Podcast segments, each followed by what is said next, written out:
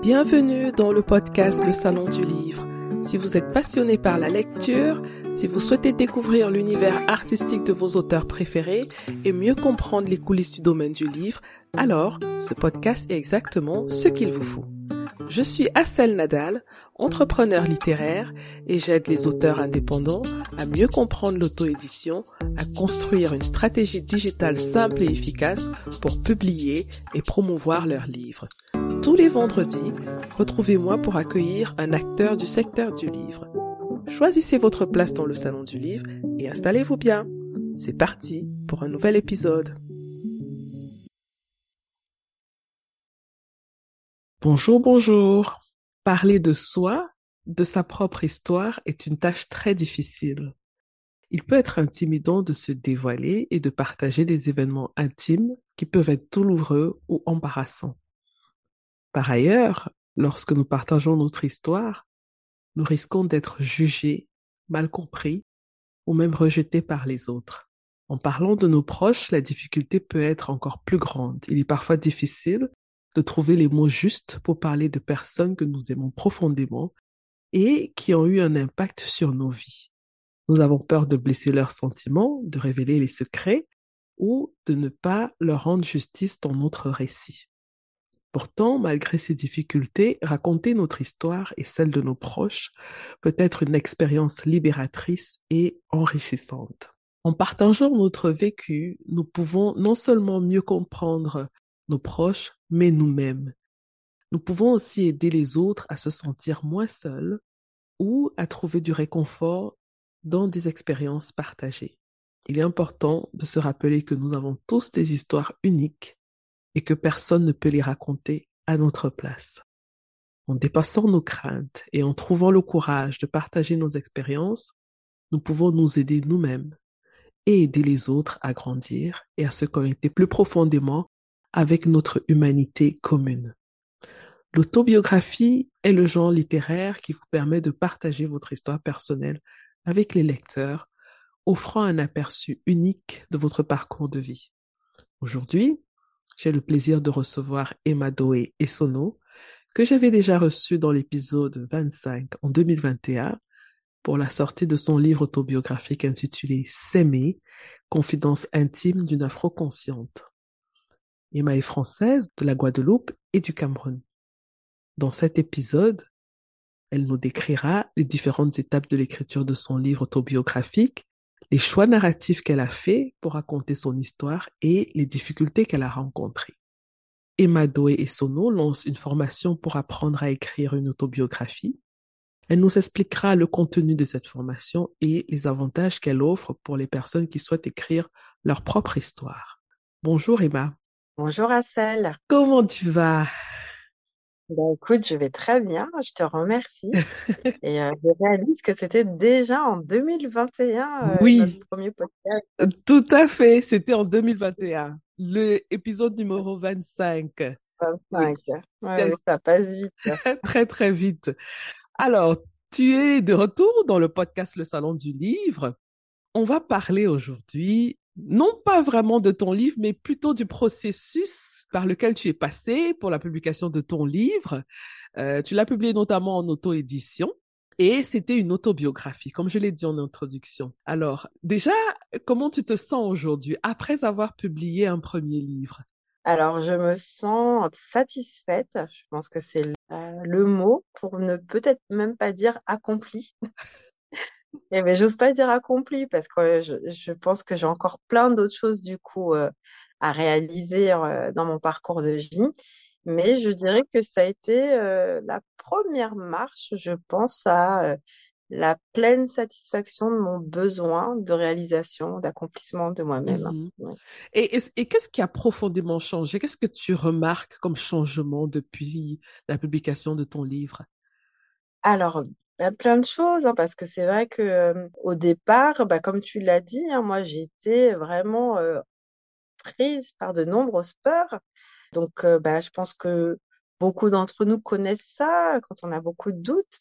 J'ai déjà eu le syndrome de l'imposteur, parce que je pense que je t'en avais déjà un petit peu parlé, et puis c'est même un peu comme ça que j'ai frappé à ta porte. C'est que je sentais que j'avais ce besoin intérieur, ce besoin biologique de m'exprimer par l'écrit, mais j'avais vraiment de très grandes incertitudes par rapport à ma légitimité euh, d'écrire, notamment le terme d'auteur ou d'écrivain d'écrivaine, c'est vraiment que très récemment que j'accepte de l'endosser. Maintenant, je peux me qualifier ainsi, mais c'est vrai qu'au départ, quand les personnes me le donnaient ou euh, l'évoquaient, je n'assumais pas du tout. Donc déjà, il y avait vraiment cette peur d'être euh, légitime, euh, j'avais la peur d'être euh, jugée, du coup, par d'autres, par des, pères peut-être plus expérimentés, par ce qu'on peut appeler des, érudits, parce que j'avais le sentiment, entre guillemets, de ne pas faire partie, en tout cas, du, du sérail du monde des auteurs, des écrivains, d'une manière générale de ce qu'on peut euh, nommer l'intelligentsia, puisque bon, en France, il y a un rapport à l'écrit qui est quand même souvent lié au monde intellectuel. Donc j'avais cette très grande crainte-là d'être euh, quelque part qui n'était finalement pas euh, ma place. Donc euh, déjà, j'ai pu faire sauter cette peur et ça m'a fait grandir. J'ai pris conscience, et d'ailleurs, je t'en remercie parce que tu as été une des, des premières personnes à poser un regard sur mon écrit et du coup à m'encourager euh, dans cette démarche-là. Donc euh, voilà, j'ai vraiment fait sauter cette peur et j'ai dépassé,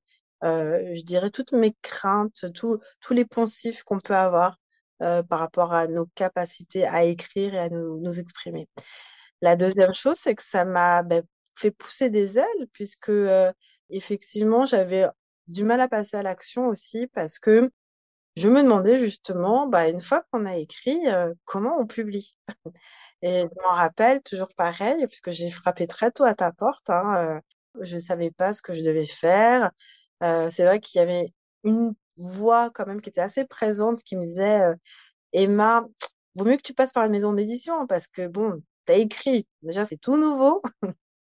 Publier, c'est encore autre chose. C'est pas ton domaine. Reste à ta place, quoi, Emma.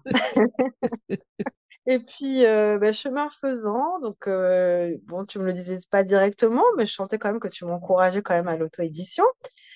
Et puis, euh, on a traversé un événement planétaire qui s'appelle le, le Covid-19 et qui nous a quand même, je pense pour beaucoup, du fait du confinement, amené à nous questionner, nous interroger, faire ce qu'on appelle de l'introspection. Alors bon, moi, il se trouve que j'avais écrit une, autobiographie, donc euh, j'étais en plein dedans. Du coup, mon choix s'est porté vers l'auto-édition, mais plus précisément l'autopublication, parce que je me disais que, ben déjà, d'une part, euh, bon, moi, je, je vis en France.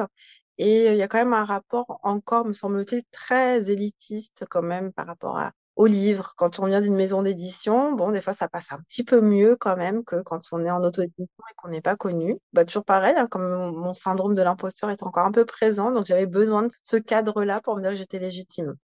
Et puis, euh, l'autre chose quand même, en faisant mes recherches, parce que j'avais du temps euh, pendant le confinement, c'est que je me suis rendu compte que en ayant quand même une structure, en étant une, personne morale et pas physique, j'avais quand même la possibilité de bénéficier peut-être un peu plus de facilité dans le cadre de partenariats, lorsqu'on veut faire des, participer à des salons.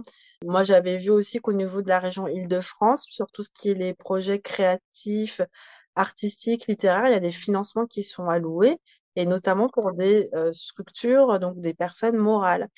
Et puis c'est vrai que après, bah, quand on a, donc pour mon cas, euh, une entreprise, bon bah c'est vrai qu'en termes de finances, la comptabilité est un peu différente. Et donc du coup, c'est les fonds euh, de son travail, de son entreprise, qui peuvent permettre de financer, euh, par exemple, de la communication, des événements. Et donc voilà. Donc du coup, c'est vrai que pour moi, c'était finalement une option intéressante et qui m'a permis bah, de réaliser que j'étais capable. Hein. Je rappelle à ceux qui nous écoutent que quand tu parles d'autopublication, c'est-à-dire que tu as créé toi-même ta propre maison d'édition pour chapeauter tes productions littéraires.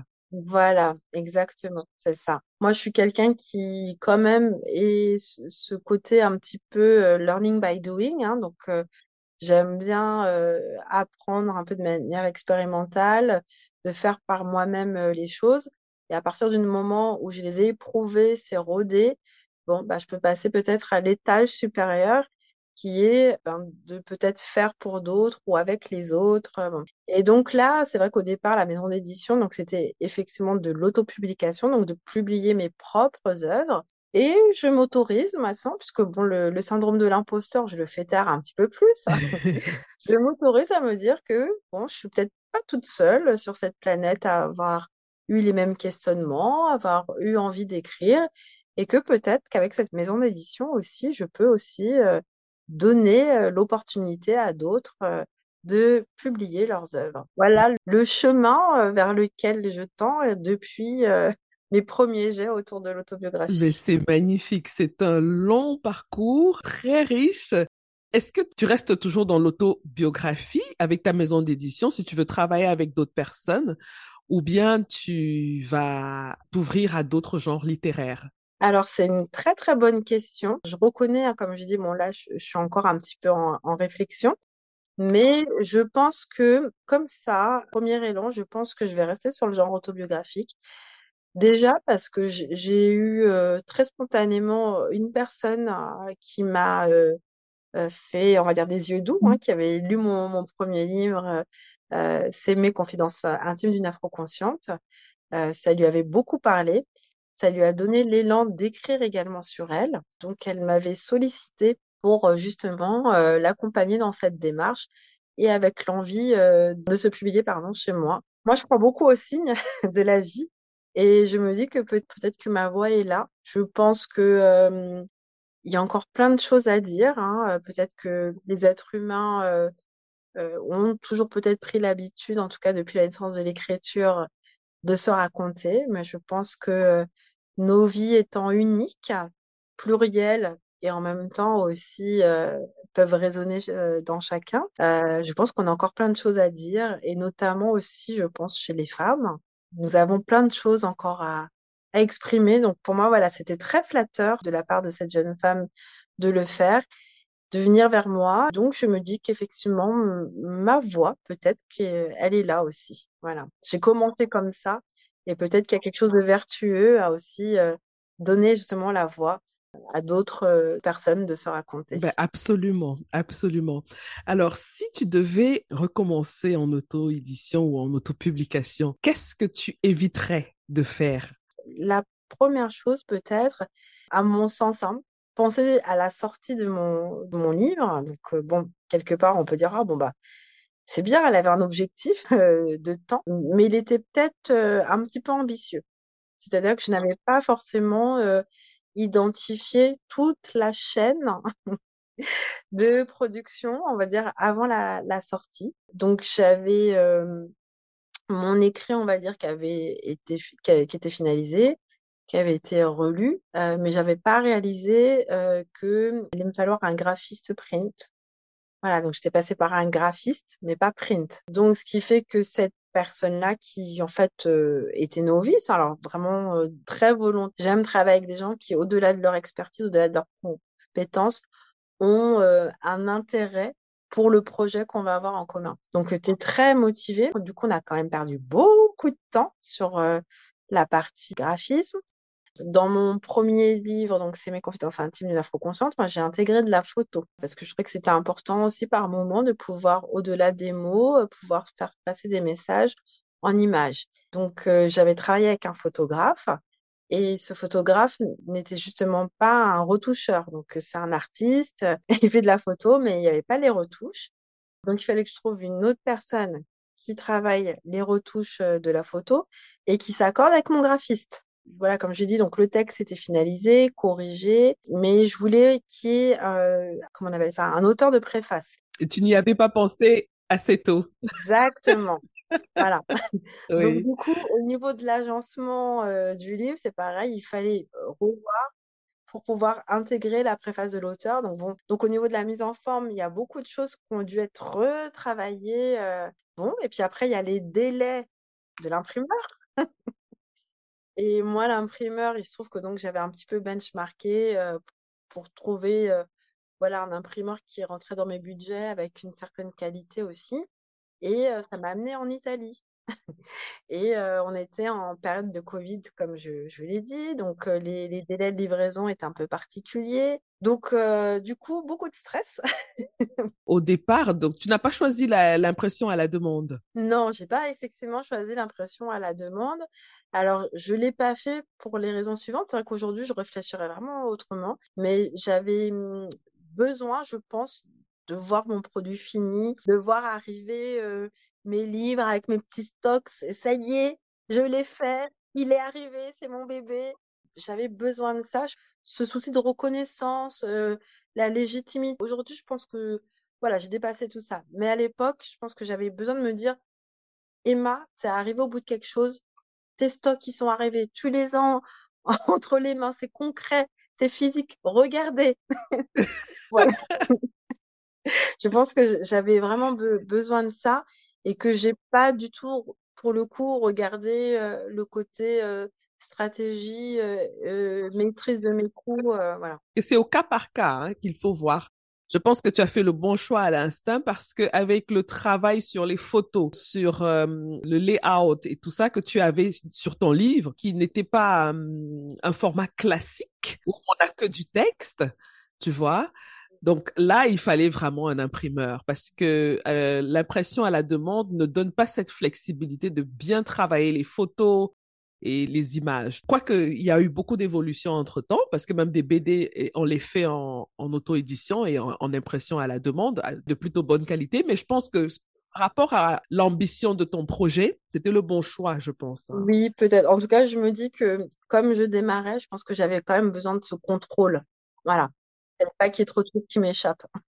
J'ai bah, justement un troisième projet d'écriture et je me dis oui, là avec le recul que j'ai maintenant, je pense que je, je fonctionnerai plus effectivement sur euh, euh, de l'impression à la demande. Mais bon, comme je dis, mon fonctionnement, c'est plutôt learning by doing. Donc, euh, ce qui est sûr, c'est que on apprend tous les jours et on ne peut apprendre que si on est sur le terrain, en fait. On apprend une partie en théorie, mais la plus grande partie, c'est dans la pratique. Exactement. Et donc, par rapport à ce livre, euh, tu avais choisi comme genre littéraire euh, l'autobiographie pour mmh. ton premier livre, ce qui est très courageux euh, vu euh, les peurs, les obstacles que j'ai cités en introduction, hein, qui s'imposent automatiquement à nous quand on veut parler de, de soi, puisque quand on parle de soi, on va parler évidemment des gens avec qui on a interagi, de la famille, les amis, ainsi de suite. Donc, euh, on ne sait pas trop s'ils sont d'accord ou pas, ou s'ils vont aimer. Qu'est-ce qui t'a poussé à écrire l'autobiographie? Pourquoi tu as choisi ce genre littéraire pour t'exprimer? Tu aurais pu choisir de la fiction aussi. Oui, c'est vrai. Donc déjà, bah, pour un petit peu me resituer, donc c'est vrai que bah, c'est en écrivant que j'en ai, vraiment pris conscience, mais déjà toute petite, euh, moi j'étais quelqu'un qui écrivait. Voilà, j'aimais raconter, alors pas forcément, euh, je me racontais pas forcément, mais j'avais cette appétence euh, pour l'écrit très tôt comme bah, je le raconte dans mon autobiographie d'ailleurs, euh, comme ça n'a pas forcément été encouragé par le système scolaire et ni par ma famille, c'est quelque chose qui s'est un peu éteint. Mais euh, comme on dit, la nature revient toujours un petit peu au galop. Même si moi je ne m'en rendais pas compte, souvent on me sollicitait bizarrement, je ne me rendais pas compte, mais euh, dès qu'il y avait des écrits à faire, quels qu'ils soient, des, besoin de relecture. Bon, spontanément, on, venait vers moi. Donc, j'avais quand même cette fibre-là, cette compétence-là, mais c'est vrai qu'elle n'était pas vraiment conscientisée. Et puis, à un moment donné euh, dans ma vie où, voilà, j'ai vécu quelques écueils, des choses qui m'ont quand même pas mal euh, affectée, notamment sur le plan intime, et euh, qui m'ont amené justement à aller dans ma profondeur, dans mon intériorité, et à prendre conscience que mon être, il avait besoin de s'exprimer, qu'il y avait des choses de ma vie que j'avais trop longtemps tu, gardé en moi et que finalement ça devenait vital de pouvoir m'exprimer. Verbaliser les choses à l'oral, c'était pas quelque chose pour moi d'évident parce que justement, il n'était pas juste question que de moi, mais aussi de mes proches, de ma famille, des gens qui m'ont aimé. je viens, alors je vais peut-être dire une généralité peut-être pour certains, mais je viens d'une famille, donc comme tu l'as cité, afro-caribéenne, donc de la Guadeloupe et du Cameroun, il me semble-t-il, dans ces cultures-là, bon, pourtant qui sont dites des cultures a priori de l'oralité, il y a quand même beaucoup de pudeur, souvent. S'exprimer euh, et se dire les choses, les choses qui attraient notre profondeur en général, ce sont pas des choses qui se font euh, spontanément. qui se font euh, naturellement. Puis bon, aussi derrière ça, il y a beaucoup de peur, hein, la peur de, de blesser, euh, souvent bah, les, les aînés. euh. je pense quoi là, on est plutôt dans des cultures plutôt collectivistes, donc le groupe a de l'importance, mais l'individu peut-être un petit peu moins. Mhm. Alors, du coup, pour moi, écrire, du coup, pas forcément dire, mais écrire, c'était le plus simple. De mettre en mots euh, mon parcours de vie, de l'enfance euh, jusqu'à l'âge adulte, et surtout de mettre en lumière tous les éléments de ma vie qui ont fait de moi ce que je suis, qui m'ont aussi euh, questionné, qui m'ont interrogé, qui m'ont déstabilisé. Donc euh, tout ça, pour moi, voilà, c'était très difficile de le mettre en mots, euh, verbalement. Euh, Il y a eu un moment donné où j'ai même fait une tentative de psychologue. Mais je pense que, voilà, j'ai rien contre les psychologues, mais je pense que c'est pareil. L'être humain est complexe. C'est un être complexe. Et je pense que si on n'a pas forcément tous les outils, la psychologie s'en est un, mais des fois, c'est pas suffisant.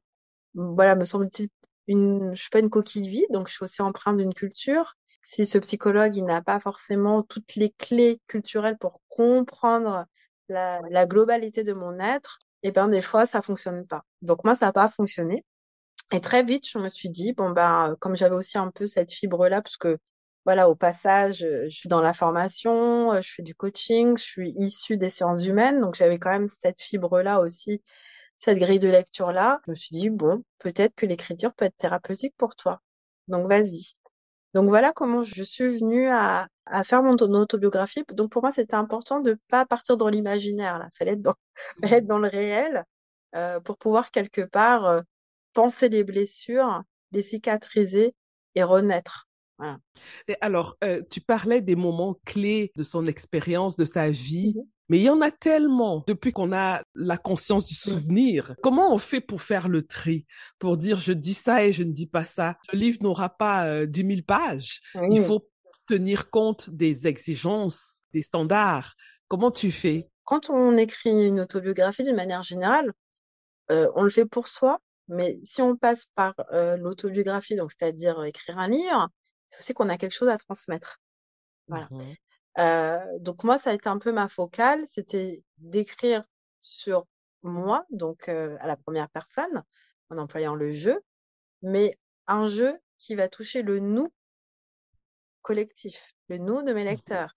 Donc j'avais très clairement identifié ma cible. Donc, comme je le dis, mon livre, bon, il est ouvert à tout le monde, il s'adresse, euh, bon, on va dire à l'humanité, mais mon livre parle quand même de moi, Emma, une jeune femme d'origine afro-caribéenne, née dans un contexte particulier, qui est le contexte français. Euh, mes origines de ma fenêtre ont aussi, je veux dire, un lien avec l'histoire de la France et de, de ses anciennes colonies. Et tout ça, pour moi, a aussi impacté euh, la personne que je suis, mon rapport à la société, au monde, le rapport à ma famille. Mon histoire, elle raconte au- aussi tout ça. C'est-à-dire que il y a quand même une dimension historico-sociologique dans mon livre qui permet quand même de situer en quoi l'histoire a un impact dans notre trajectoire de vie. Et quand cette histoire-là, elle est empreinte de l'histoire de la colonisation et de l'esclavage, ça a aussi un impact dans notre capacité à se vivre, à exister, à s'aimer soi-même, à s'aimer dans, nos groupes, dans nos familles, et à s'aimer euh, avec un homme. Voilà. Dans, un- couple, dans une relation. Et donc, moi, du coup, c'est déjà comme ça que j'ai circonscrit un petit peu mon cadre d'écriture. C'est que j'avais envie de parler à des gens qui potentiellement euh, avaient aussi euh, cette problématique-là de l'identité, Mhm. de qui je suis, euh, de c'est quoi être une femme avec euh, une histoire qui est en lien avec l'histoire de la colonialité. Cette histoire-là, si on n'en a pas conscience, ben, on peut aussi la porter comme un boulet, comme ça, avoir des patterns qui se répètent de génération en génération. Moi, c'était ça que j'avais envie de de dire, de raconter, mais de pas être non plus dans une fatalité, parce que je savais quand même en écrivant, j'en avais pleinement conscience, que l'écriture est libérateur. Je savais que là, à un moment donné, c'était un besoin vital pour moi de me raconter parce que je pouvais pas garder les choses comme ça à vitam aeternam, mais j'avais aussi conscience de la nécessité de satisfaire ce besoin-là. Et du coup, mon, mon souci, c'était aussi de montrer à quel point aussi, à travers l'écriture, on peut se faire du bien et peut-être aussi faire du bien aux autres par extension, quoi.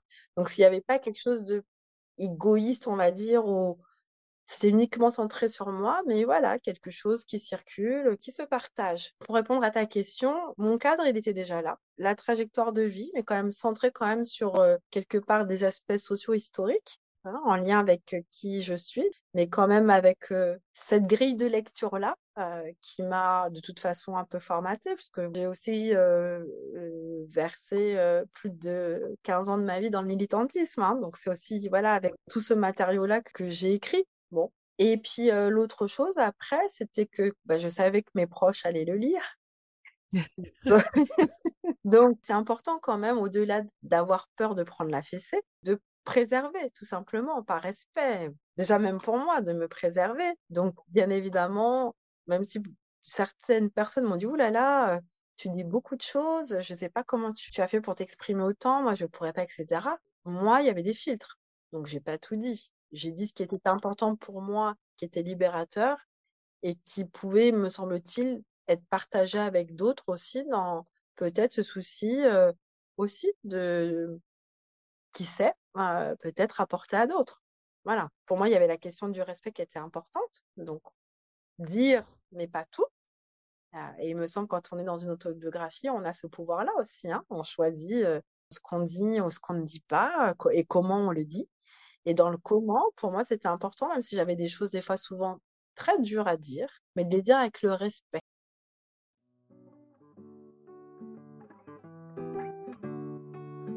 Vous avez toujours rêvé d'écrire votre propre livre, mais vous ne savez pas par où commencer pour le publier.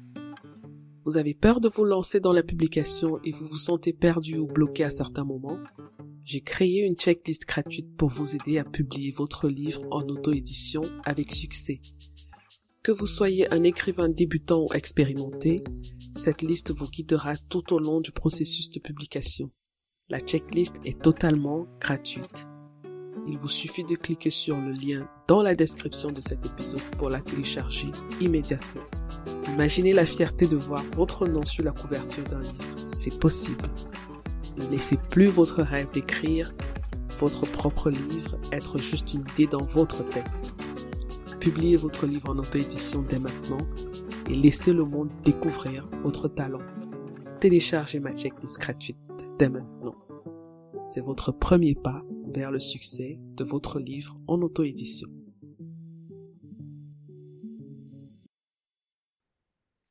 Alors, quand je t'écoute, je vois qu'il y a bien euh, cet équilibre qu'il faut avoir entre dire la vérité, être honnête avec son récit, mais en même temps trouver un moyen de garder une certaine pudeur, de garder une certaine intimité malgré tout.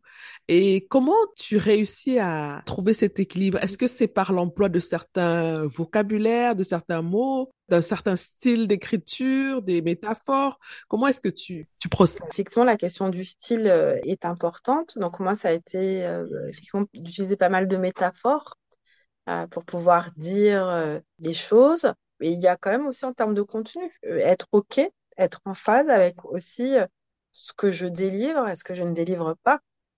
Euh, ça, je pense que mhm. c'est important dès le départ de connaître sa limite en tant qu'auteur. Donc oui, voilà, donc moi, effectivement, la, métaphore a été souvent euh, ma manière à moi de pouvoir dire euh, les choses. Et là aussi, quelque part, avec le respect. Parce que comme je le disais tout à l'heure, on, peut dire plein de choses, mais c'est un peu comme dans la communication orale, hein, verbale.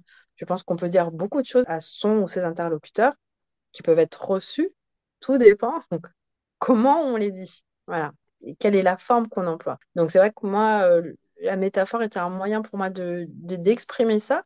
Et puis il y avait quand même un souci, euh, je dirais un peu d'esthétisme aussi. Euh, c'est-à-dire que j'avais envie de parler librement, naturellement, mais aussi quand même d'y mettre un peu des figures de style, un petit peu de d'essayer d'écrire quand même avec une certaine finesse, si je peux dire les choses. Ce qui était aussi important pour moi, donc puisque je savais que j'employais le registre de l'autobiographie, c'était aussi donc dans l'idée de parler vrai, donc de manière authentique, parce que j'étais quand même là pour me libérer, hein, quand même aussi au passage. C'était de quelque part écrire en mettant de l'émotion. J'ai pas voulu être trop dans le cérébral, écrire de manière trop intellectuelle. Et donc, c'est aussi pour ça que je suis pas passée par d'autres styles et que l'autobiographie, pour moi, c'était important. Parce que quand on commence à parler à la première personne avec le jeu, en général, on est un petit peu plus dans son authenticité que quand on fait parler euh, quelqu'un d'autre ou euh, parler à la troisième personne ou en utilisant le, le nous, bon, déjà, on est un peu déconnecté de soi, quoi. Et donc, pour moi, c'est un exercice fondamental d'écrire à partir de là, de mes émotions, de mon ressenti, à partir du cœur. Un, parce que j'avais conscience que c'est quand même ce que je refoulais depuis des, depuis des années, donc euh, que ça allait être libérateur. Du coup, quand on est quand même dans l'expression de ces émotions, comme on les refoule pas, on est aussi dans une certaine justesse, quoi. Je me contrains, je, me freine que les choses euh, sortent un peu de manière euh, virulente, euh, brutale, etc. Mais si à un moment donné, je m'autorise finalement à accueillir, à accepter mes émotions telles qu'elles sont. Je suis triste, je suis triste. Je suis en colère, je suis en colère. Mais que de cette tristesse, de cette colère, j'en fais quelque chose. Ça donne, me semble-t-il, en termes de message aussi, quelque chose qui est plus audible. Parce que la colère, la tristesse, la joie, a priori, ça traverse tous les êtres humains. Hein. Et donc, euh, tu as appris de cette expérience, hein, tu en as fait un enseignement, si je peux dire ça comme ça, et euh, tu as décidé de le partager avec d'autres qui peut-être sont au niveau où tu te trouvais avant, donc qui ont des questionnements, comment commencer, comment dire euh, les choses sans blesser, ainsi de suite. Et donc, tu as décidé de lancer une formation pour euh, aider les gens à écrire euh, une autobiographie. Dis-nous quelques mots sur cette formation. Alors, effectivement, euh, c'est la somme de mes observations, de, mes rencontres avec des lecteurs ou bon, toute personne qui m'ont effectivement amené à me dire qu'il y avait un besoin, puisque effectivement, bah, je me rends compte que je suis pas la seule à avoir envie ou, qui emploie déjà ce mode d'expression qui est euh, l'écrit. Hein. Il y a des gens qui dansent, qui font de la peinture, etc. Puis il y a des gens qui écrivent pour pouvoir euh, exister, s'exprimer. Bon. Mais souvent, effectivement, beaucoup, euh, lorsqu'il s'agit de se raconter par les deux, ont un peu une limite, un frein qui est ben, un peu tout ce que je viens de dire. Hein. Est-ce que je suis légitime? Qui je suis pour pouvoir écrire? Enfin, voilà, j'ai pas une vie extraordinaire, exceptionnel. Euh, pour beaucoup, euh, la peur des proches, hein, c'est à 90% quand les gens lisent mon livre ou même ne serait-ce que voilà, quelques lignes sur le contenu du livre. La première question, c'est mais comment vos proches ont, accueilli l'écrit, quoi? Voilà, comment ça s'est passé. donc voilà. Donc c'est vrai que c'est une peur qui agite euh, beaucoup, beaucoup, beaucoup de, monde qui, des fois, empêche euh, les gens de passer à la cinquième. Or, euh, pour beaucoup, on sent quand même qu'il y a cette envie, ce besoin. Alors, c'est vrai que je me dis que là-dedans, au-delà de la technicité, il y a quand même la question de comment je me dépasse, comment je fais sauter certaines croyances qui empêchent de satisfaire ce besoin. Moi, je dis toujours que tous les besoins qu'on a, ils sont légitimes. On comprend très bien lorsque c'est le besoin de manger, de boire, euh, de dormir. Mais l'expression, écrire, c'est de l'expression. C'est aussi un besoin vital. Voilà, donc si on le comprend pour euh, boire, euh, manger et qu'on comprend que c'est oui, vital, c'est essentiel à la vie, bah, on devrait aussi comprendre que si j'ai ce besoin-là aussi quand même de dire les choses, c'est important c'est important de se respecter.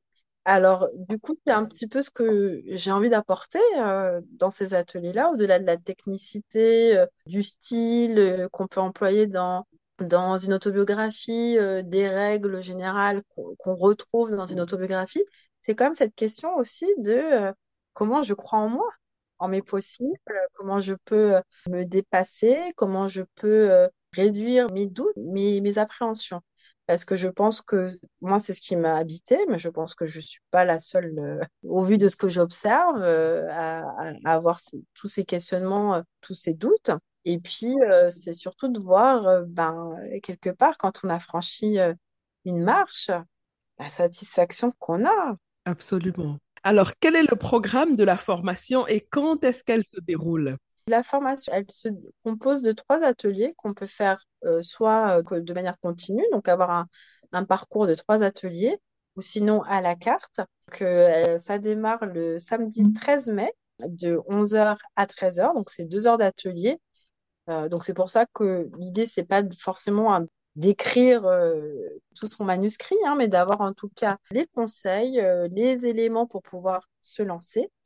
Et euh, on va effectivement, puisque bon, comme j'ai dit, donc moi je fais de la formation, euh, je, fais euh, du coaching, donc je suis très sensible aussi à la question du développement personnel. hein. donc pour moi, dans l'écriture autobiographique, il y a quand même aussi une grosse dimension de développement personnel. Et donc on va aussi un petit peu aborder ça avec des outils peut-être pour certaines personnes un petit peu inattendus, mais voilà, c'est un petit peu l'objectif aussi, hein, parce qu'on est là pour sortir de sa zone de confort. Et donc le premier atelier porte euh, grosso modo sur la méthodologie de l'autobiographie. Donc, euh, on va dire qu'on va être à la fois sur des éléments un peu techniques, mais aussi un petit peu des éléments justement libérateurs, puisque des fois, c'est pas facile de, de se dire, hein, de se parler, de, se raconter, d'imaginer que ça, ça peut, ça va pouvoir peut-être être lu par d'autres. Donc, on va essayer de travailler déjà sur euh, aussi ça, comment on, s'exprime en parlant de soi et en étant à l'aise avec euh, cette expression autour de soi. Euh, l'objectif est aussi pour, pour chacun des, des ateliers, donc, dont le premier samedi 13, d'inviter à chaque fois avec moi un expert. Et d'ailleurs, je crois qu'il y en a une que tu connais qui sera là le samedi 13. Je sais pas. Je sais pas, d'accord. Je sais pas de qui tu parles. Tu ne vois pas?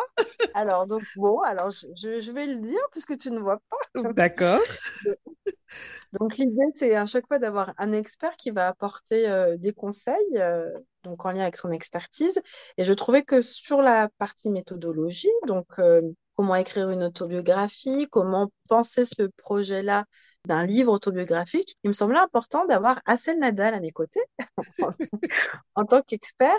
Et donc, tu viendras euh, donc nous donner quelques éclairages, notamment sur la partie euh, publication, puisque une fois que je me suis emparée de la méthodologie, une fois que j'ai une vision globale de mon, mon projet euh, de livre, à quoi il va ressembler, euh, quelle forme, bon, euh, ben, ça peut être bien d'aller jusqu'au bout du raisonnement et de se dire bah, comment ça va se passer pour la publication? Et puis souvent, bah, autour de ça, il y a beaucoup de questions, beaucoup de doutes, ce qui fait que ben, aussi, on a du mal à aller jusqu'au bout de son projet d'écriture. Mhm. Les deux autres euh, ateliers, donc, euh, qui auront lieu donc, le 20 mai et le 27 mai, donc toujours des samedis donc, de 11h à 13h30, porteront sur d'autres dimensions. Donc, euh, celui du 20 mai, on sera sur euh, comment justement j'écris avec mes émotions. Parce que, comme je l'ai expliqué, dans une autobiographie, euh, ce qui vont toucher les gens, c'est notre sincérité, c'est notre authenticité, c'est notre liberté d'être. Et donc, ça passe généralement par les émotions.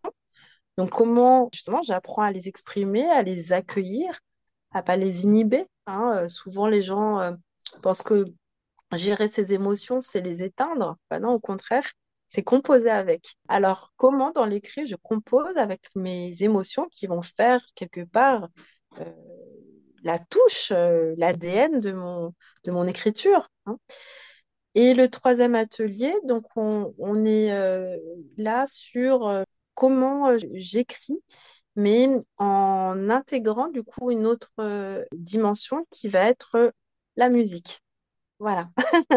Donc, euh, comment je, je concilie tout ça, euh, la musique, c'est des associations aussi avec euh, des images, hein, comment je pense mes, mes idées, mais associées avec des images qui vont faire que le lecteur, au-delà des mots, va voyager. Et donc, euh, pour ça, euh, voilà, on va utiliser l'outil musical. Voilà un petit peu, j'en dis pas plus, hein, parce qu'à ce qui paraît, il faut quand même faire un peu de teasing, n'est-ce pas?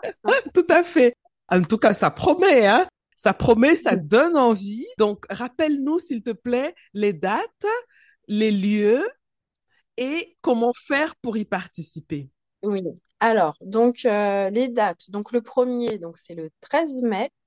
Le second atelier le 20 mai et le dernier le 27 mai, donc de 11h à 13h. Donc, c'est deux heures euh, d'atelier. Mhm. Donc, ils sont en présentiel, donc euh, à Paris. Donc, pour les personnes qui s'inscriront sur le lien WizEvent que je vais communiquer, euh, vous recevrez du coup la, salle. voilà, l'adresse de la salle et toutes les indications pour pouvoir vous y rendre. Je mettrai le lien dans le résumé de l'épisode euh, que vous trouverez euh, ben, si vous écoutez sur une plateforme d'écoute classique. Hein, vous regardez le résumé de l'épisode, vous allez voir le lien.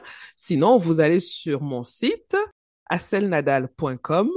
Vous allez dans le menu sur podcast et vous allez trouver le dernier épisode. Et oui, dans le résumé de l'épisode, vous allez trouver le lien. Donc, je mettrai toutes les informations dans le résumé de l'épisode.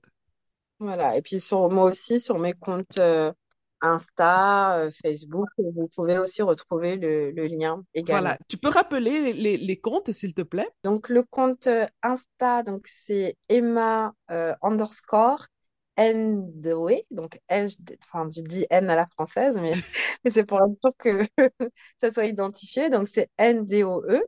Et euh, pour Facebook, donc c'est euh, tout attaché, Emma N-D-O-E, donc N-D-O-E. Voilà. Mhm.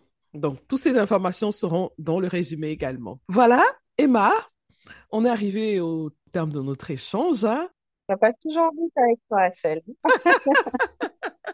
J'ai beaucoup aimé, beaucoup, beaucoup, beaucoup aimé. Et euh, vraiment, j'ai hâte d'être à, la formation. Je suis honorée de pouvoir euh, contribuer au premier module de cette formation. Voilà. Et euh, j'espère que tu reviendras très vite avec un nouveau projet dans le salon du livre. Un dernier mot pour nos auditeurs, si tu en as. Bah écoutez, euh, moi je vous encourage à, venir euh, pour euh, ces formations qui vont bientôt voir le jour. Donc elles démarrent en mai, il y en aura a priori encore plein d'autres dans les mois à venir. Et comme je le dis toujours, si vous avez le besoin d'écrire, écoutez-vous. On ne pouvait pas dire mieux. Merci Emma et on se dit à bientôt. À bientôt Estelle, avec plaisir. Au revoir. Thank you.